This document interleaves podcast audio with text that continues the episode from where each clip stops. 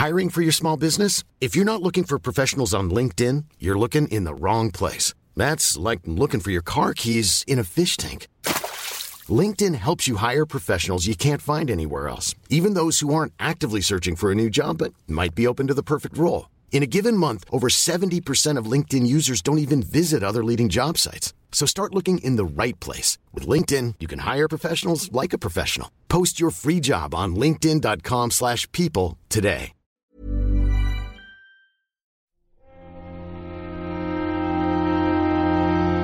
Muy buenas a todos, soy Alejandro Pascual, bienvenidos al Anexo, una serie de breves apuntes sueltos sobre la actualidad del videojuego.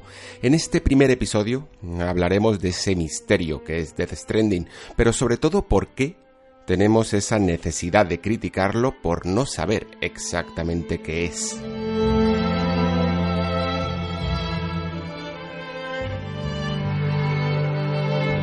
Si habéis seguido los últimos programas de este nexo, habréis notado que tengo una cierta nostalgia a volver a esa etapa de ingenuidad en los videojuegos.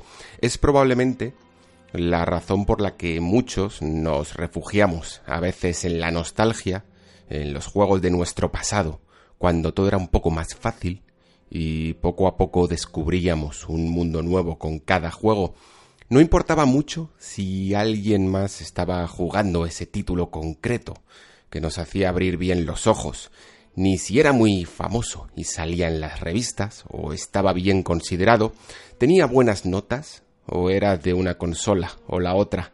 Solo importaba el juego en cuestión y cómo nos hacía sentir. A menudo la forma de descubrirlo era completamente fortuita.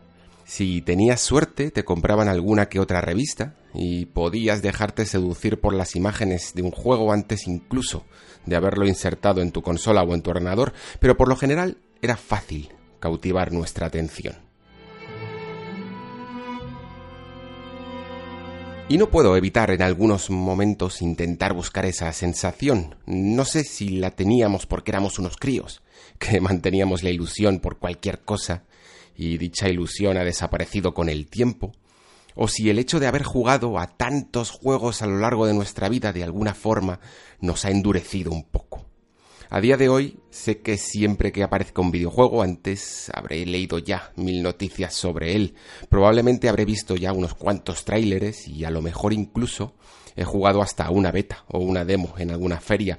Y a veces me sorprendo buscando esa ingenuidad de no saber absolutamente nada a veces fantaseo, de hecho, con ello.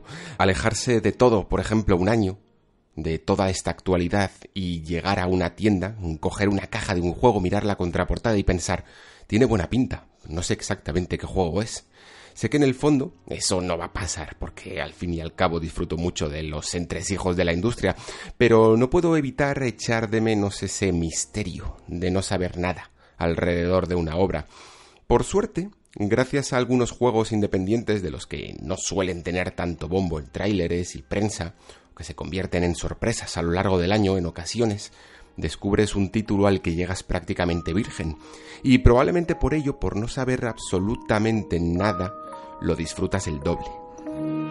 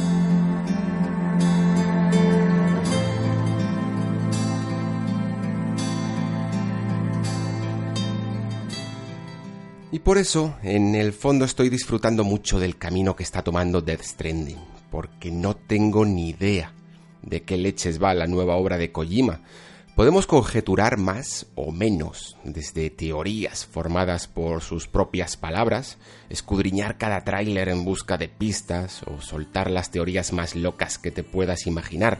Todo ello básicamente nace de la necesidad que te priva esta industria, la de no conocer de qué va Death Stranding, maldita sea. ¿Por qué no nos lo dice, no? Estamos tan acostumbrados a que un juego nos deje claro todo desde su historia, su jugabilidad, cómo se va a controlar, cuáles son sus características, que cuando viene un juego y no nos cuenta absolutamente nada, curiosamente nos enfadamos un poco. Y lo siento, pero no puedo más que fruncir el ceño cuando oigo demasiado eso de que Death Stranding no existe, que ni Kojima sabe de qué va, que va a ser una rayada de proporciones épicas. Se dice con cierta crítica, claro, no hablo de las típicas bromas que son sanas, eh, todo porque el juego no quiere revelar el misterio antes de tiempo. Esta especie de cinismo mm, lleva ya un tiempo con nosotros. No sé si recordáis los meses anteriores al lanzamiento de God of War, mm, voces de todo tipo que se alzaban con cierta indignación por lo que aparentaba ser el juego. E incluso muchos periodistas mantenían una actitud distante, sencillamente porque el juego había decidido ser un poco más reservado de la cuenta, porque la campaña de marketing había dejado un par de tráileres y un clip de un par de minutos de gameplay, y por enseñar poco, mm, parecía que la nueva obra de Kratos tenía que ser mala. Y hoy, a finales de 2018, es uno de los juegos más premiados de este año, y probablemente el no desvelar todas sus cartas antes del lanzamiento, el permitir a los jugadores sorprenderse con el juego moviéndose en la consola, en vez de un vídeo de YouTube, tuvo algo que ver.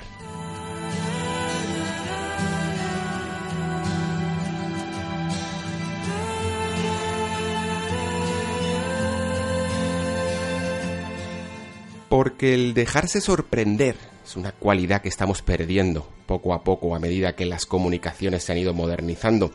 Si llevas un tiempo en esto de los videojuegos probablemente hayas visto la evolución de Internet y cómo las imágenes estáticas de las revistas o esa cinta o CD que contenía vídeos y tráileres se iba sustituyendo por ese Internet incipiente que cada vez nos dejaba ver más de los juegos que nos interesaba. Allá por 2003, si no ando mal encaminado, recuerdo conectarme a la, a la, empresa donde trabajaba en un ordenador con un buen internet que yo no tenía en casa para descargarme un buen puñado de trailers de videojuegos en una esquelética Game Trailers. No sé si la conocisteis alguna vez así, que no era más que en aquel momento una página súper básica, formada únicamente por enlaces a vídeos de los últimos juegos del momento. Os voy a dejar un enlace en la descripción por si queréis ver cómo, cómo era entonces, ¿no? Y esos pocos segundos de vídeo que nos descargábamos nos invitaban a soñar un poco más y eran suficientes para ver tan solo un poco de cómo era el juego en cuestión. Lo suficiente, como digo, para invitarte a soñar, pero sin desvelar ese misterio que era la obra después. A día de hoy, sin embargo, con todo el poder de las conexiones de fibra a nuestro alcance, tenemos más vídeos publicados de los que podemos ver en toda una vida. Y del aspecto que queramos de un juego, de todo lo que quieras, del gameplay, cinemáticas, historia, lo que te apetezca. Es fácil, por tanto, tratar a Death Stranding como una especie de piñata paleable porque el juego no está intentando jugar al juego de la promoción, no está intentando defenderse como lo hace el resto de la industria. Cuando el público muestra desconfianza en un producto antes de que éste salga a la compañía de turno, pues tarda poco en lanzar un nuevo tráiler, ¿no? O reunir a un par de desarrolladores para hacer una partida en directo y mostrar a la gente que el juego es muy muy real y que no hay de qué preocuparse. Nos hemos situado en una cierta posición de jueces, nosotros como jugadores de jueces absolutos, que está bien, es nuestro derecho al comprar un juego, pero que quizá estamos tomando el papel de jueces antes de tiempo, ¿no? Un veredicto que en ocasiones puede incluso dañar a la fama de la obra antes de poder demostrar lo que vale cuando llegue a la casa de los verdaderamente interesados en esta obra. Y mientras todo esto, Death Stranding sigue siendo un misterio. Las bromas sobre si es un simulador de repartidor o un Metal Gear cero se acumulan. La culpa es de Kojima siempre, por no hacer un tráiler comprensible y no enseñarnos las mecánicas del juego ni de qué va la historia. Y mientras toda esta situación se enreda, pues yo no puedo más que dar las gracias a que todavía queden por ahí algunos desarrolladores a los que les dejen hacer lo que les dé la gana a la hora de mostrar contenido sobre su obra. Tanto Kojima, de hecho, como Cory Barlog han pedido expresamente controlar la promoción de sus productos y no dejárselo a la maquinaria imparable de marketing de sus compañías que te enseñarían todo el juego si hace falta si así lo compras en el proceso. Y por ello ese misterio sigue adelante hasta muy probablemente el día que el juego esté a la venta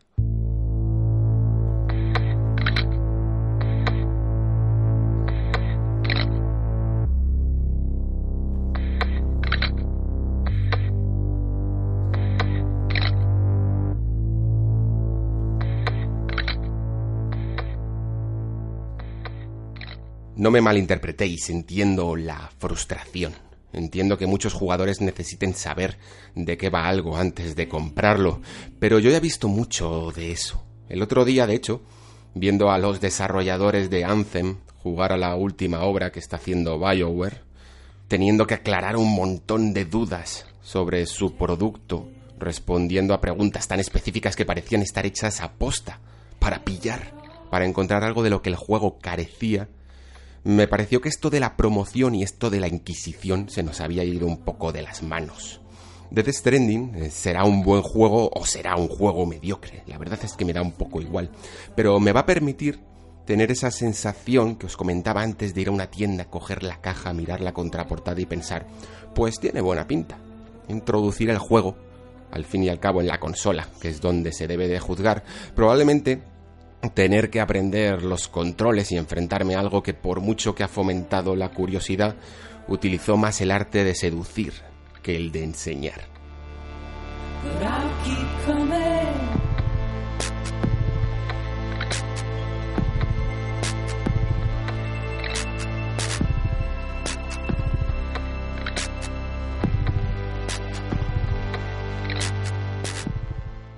Y quizás sea eso lo que necesitan más los juegos últimamente, ser más seductores y atraer más a su público de forma genuina.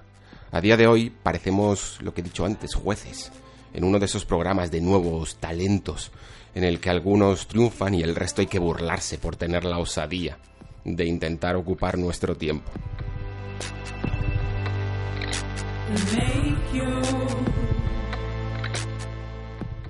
Y no quiero terminar pareciendo aquí que estoy defendiendo a capa y espada a Kojima, porque más que al japonés o a su propio juego, lo que realmente defiendo es ese derecho a ser herméticos y no querer desvelar demasiado pronto las sorpresas.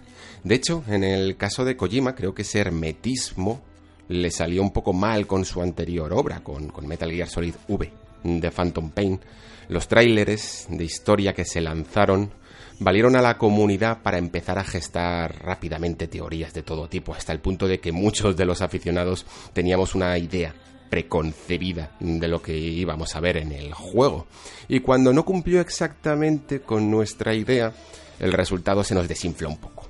Claro que es fácil eh, conjeturar cuando estamos hablando de una saga tan longeva como Metal Gear, cuando nos dejan pistas por el camino, con el que ya hemos tenido además eso, un pasado común y cada uno de sus aficionados pues espera una cierta cohesión en la saga.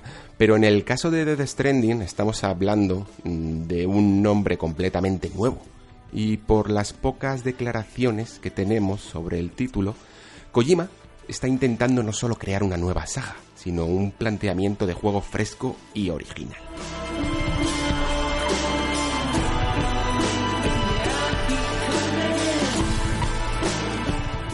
Así que sí, lo admito, soy el primero que tiene curiosidad, el primero que me estoy montando mis teorías locas, más que de la historia sobre este misterio jugable que es Death Stranding. Kojima habló desde el principio de esa obsesión por la teoría de los palos y las cuerdas del escritor japonés Kobo Abe como un símbolo de la destrucción y de la unión, el palo como forma de combatir y la cuerda como forma de mantener las cosas cercanas a nosotros. Y por este concepto Death Stranding se me antoja casi más como una especie de journey a la superproducción que como cualquier otra cosa. Tener teorías al respecto yo creo que está bien, siempre y cuando dejemos al juego ser luego lo que él quiera y expresarse como quiera, no con la imagen que nos hemos hecho preconcebida de él. Si Death Stranding el día de mañana no tiene absolutamente nada que ver con esta teoría loca que me estoy montando en la cabeza, está todo bien. Y si elige ser tan críptico como lo está siendo, pues perfecto. Pero me gustaría que dejáramos de criticar a Death Stranding por ser un misterio, porque en el fondo ese misterio es lo que lo hace interesante.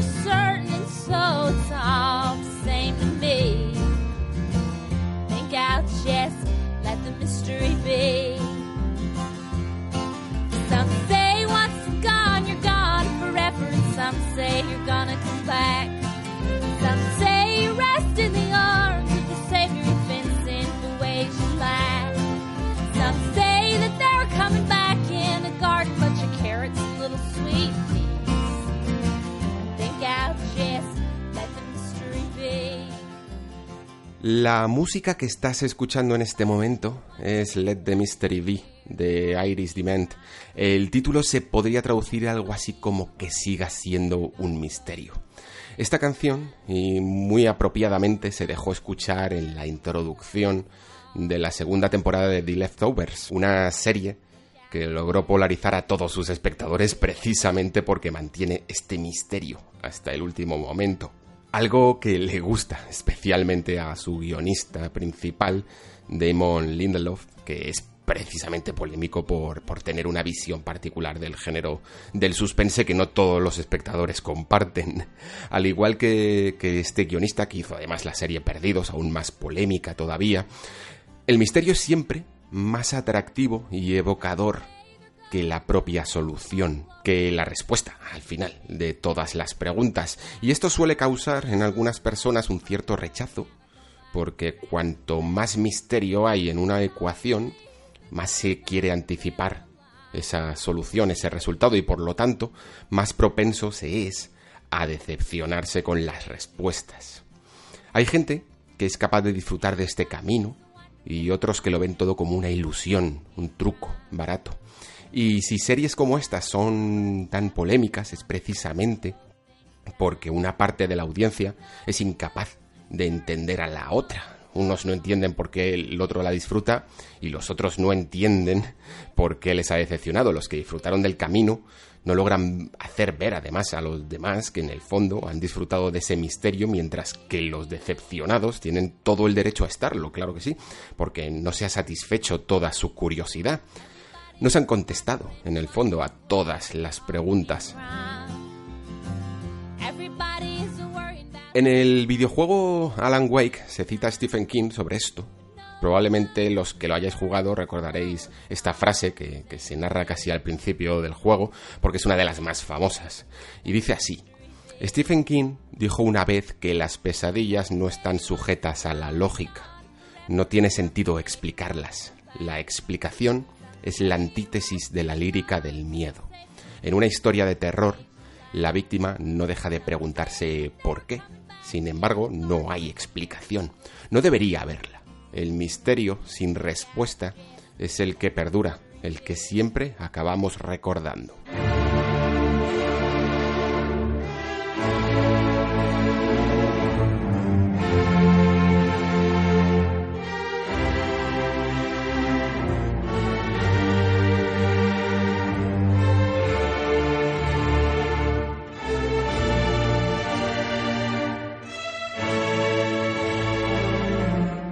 Death Stranding es a día de hoy un misterio. Dejemos que el misterio perdure. Debatamos sanamente sobre él, intentando conjeturar lo que Hideo Kojima quiere hacer en su obra, y cuando salga ya veremos si tenemos razón o no. Da igual un poco. Pero creo de verdad que sobran las burlas cuando éstas van a hacer daño, claro está a emponzoñar la opinión sencillamente porque no se comprende. Si solo quiere soltar una broma sobre lo que se fuma Kojima mientras crea el juego, pues es evidentemente lícito y nos reímos todos y yo el primero, por supuesto.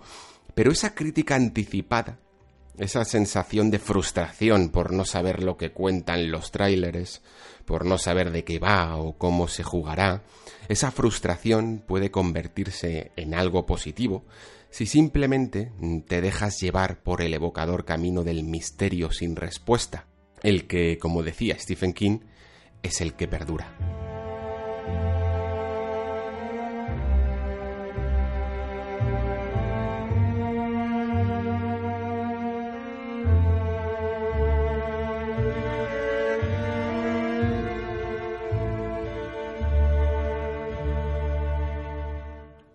Me comentaba esta semana Héctor Planas, además de que le ha gustado mucho el programa, lo cual se lo agradezco muchísimo, que no comparte mi gusto por Tomb Raider. Eh, me dice, el anterior me parecía aburrido a nivel de historia y con escenas de disparos embutidas y sin sentido.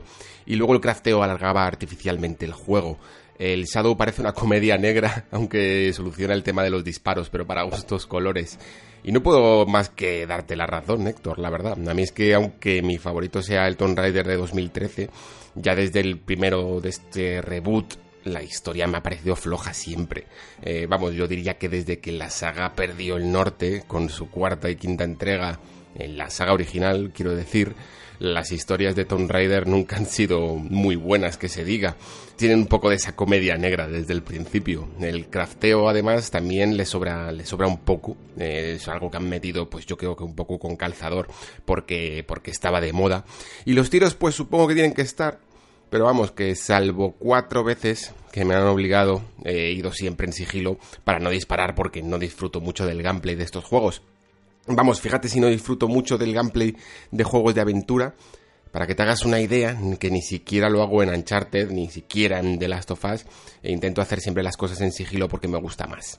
Tomb Raider en este Shadow tiene todas estas cosas que comentas y bastantes más. Si le hubiera dedicado un nexo entero, una crítica más, digamos, académica, pues hubiera puesto en evidencia casi todas estas incongruencias y las cosas que hace mal. Pero es que aún así me pasa como con mis amados JRPGs, que en muchas ocasiones son todos muy iguales, no intentan inventar la rueda y sin embargo casi todos los jugadores que nos gusta este género estamos contentos pues con que hagan lo mismo una y otra vez.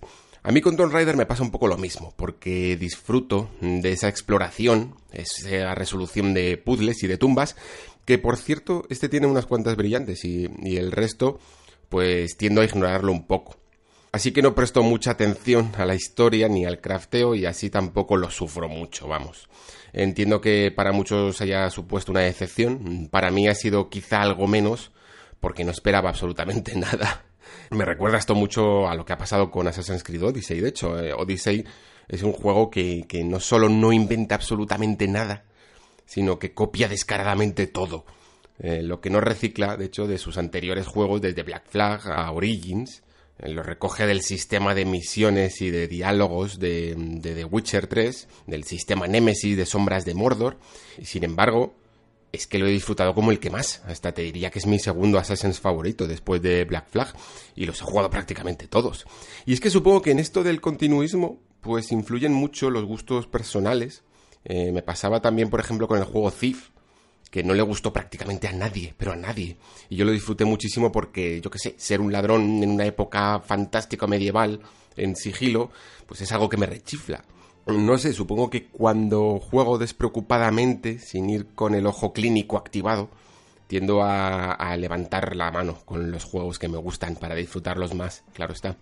Cada vez creo más, de hecho, que las ambientaciones de un juego me influyen pues más de lo que creía. Por ejemplo, ahora estoy jugando a Spider-Man y yo que no soy mucho de superhéroes, es que no consigo conectar con él. Esto lo tengo que decir con la boca pequeña porque todavía no me lo he acabado, pero es que no termino de engancharme.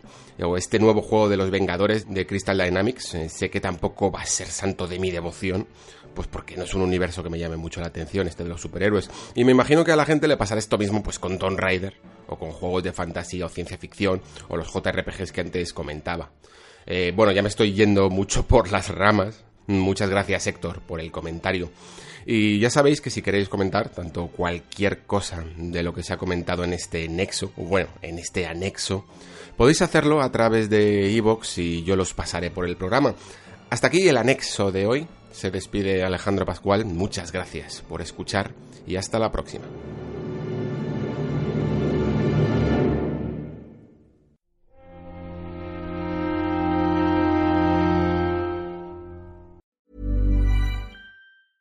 Hi, I'm Daniel, founder of Pretty Litter. Did you know cats tend to hide symptoms of sickness and pain? I learned this the hard way after losing my cat, Gingy. So I created Pretty Litter, a health monitoring litter that helps detect early signs of illness by changing colors, saving you money and potentially your cat's life. Pretty Litter is veterinarian developed, and it's the easiest way to keep tabs on your fur baby's health right at home. Go to prettylitter.com and use code ACAST for 20% off your first order and a free cat toy. Terms and conditions apply. See site for details.